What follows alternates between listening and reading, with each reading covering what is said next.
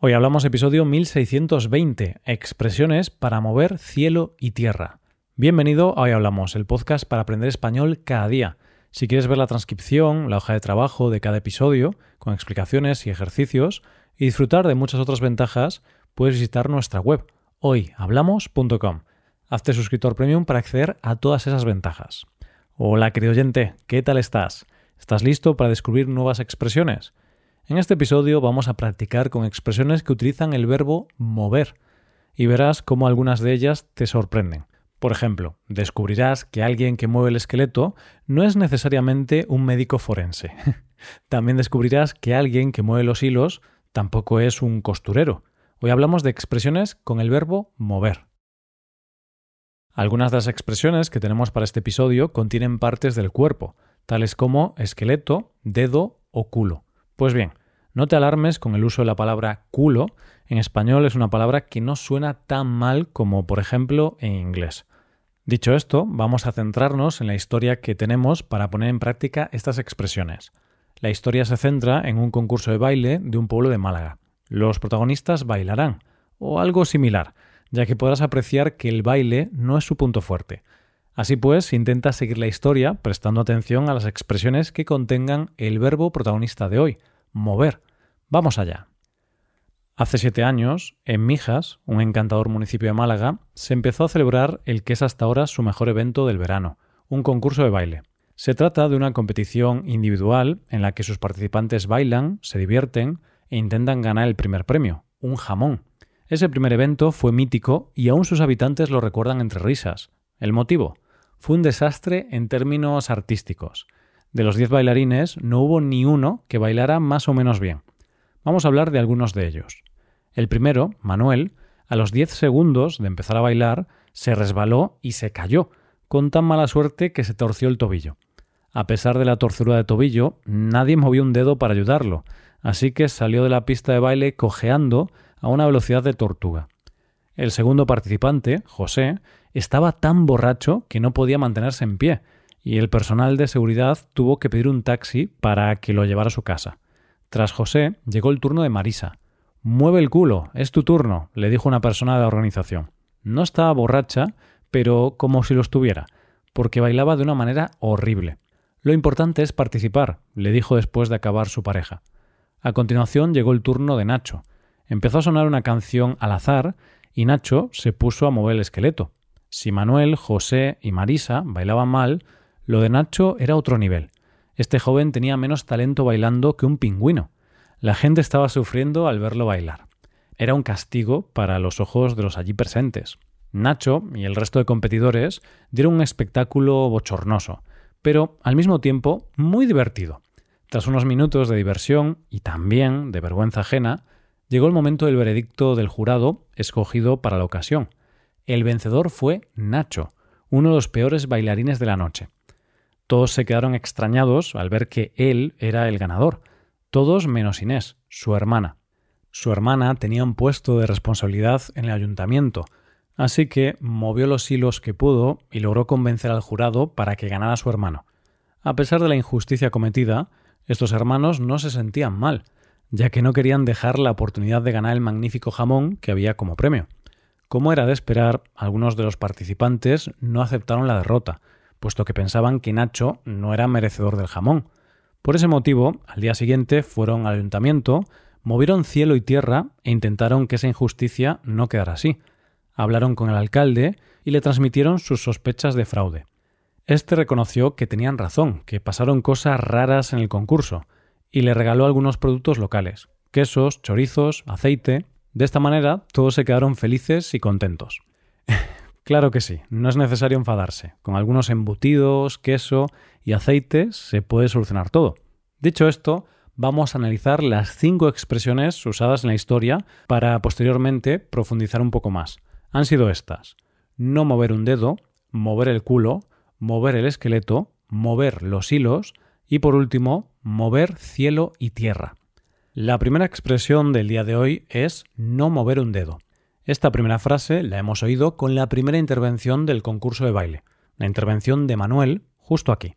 A los 10 segundos de empezar a bailar, se resbaló y se cayó, con tan mala suerte que se torció el tobillo.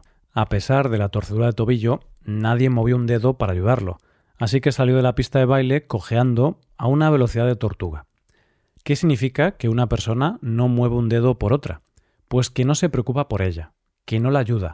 Se dice que una persona no mueve un dedo cuando no se preocupa ni se esfuerza por nada o nadie. Imagínate que un amigo te pide ayuda porque no puede encontrar trabajo. Es posible que intentes conseguirle una entrevista de trabajo en la empresa en la que trabajas. No obstante, si no tienes intención de echarle una mano, si no te esfuerzas en ayudarlo, podremos decir que no quieres mover un dedo por él.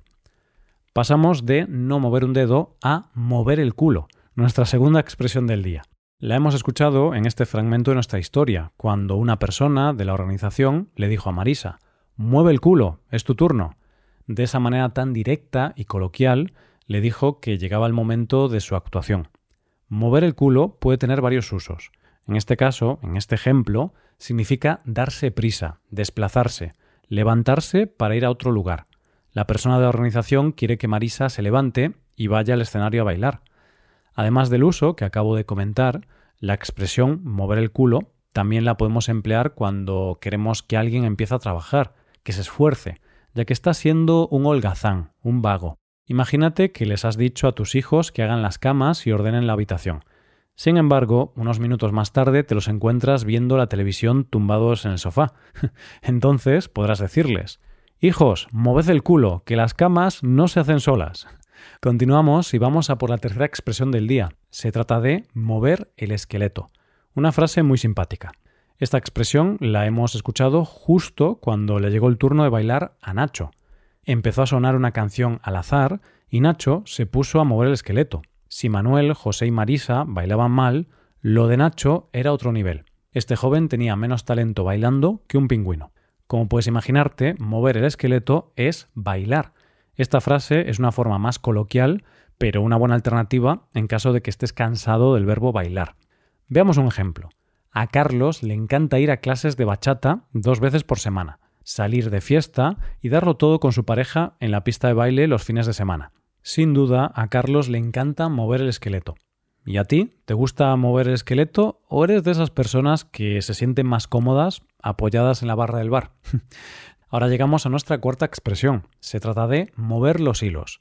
Una frase con Nacho e Inés como protagonistas. Todos se quedaron extrañados al ver que él era el ganador, todos menos Inés, su hermana. Su hermana tenía un puesto de responsabilidad en el ayuntamiento, así que movió los hilos que pudo y logró convencer al jurado para que ganara su hermano. Es increíble ver lo que la gente puede llegar a hacer para conseguir un jamón de buena calidad, ¿no?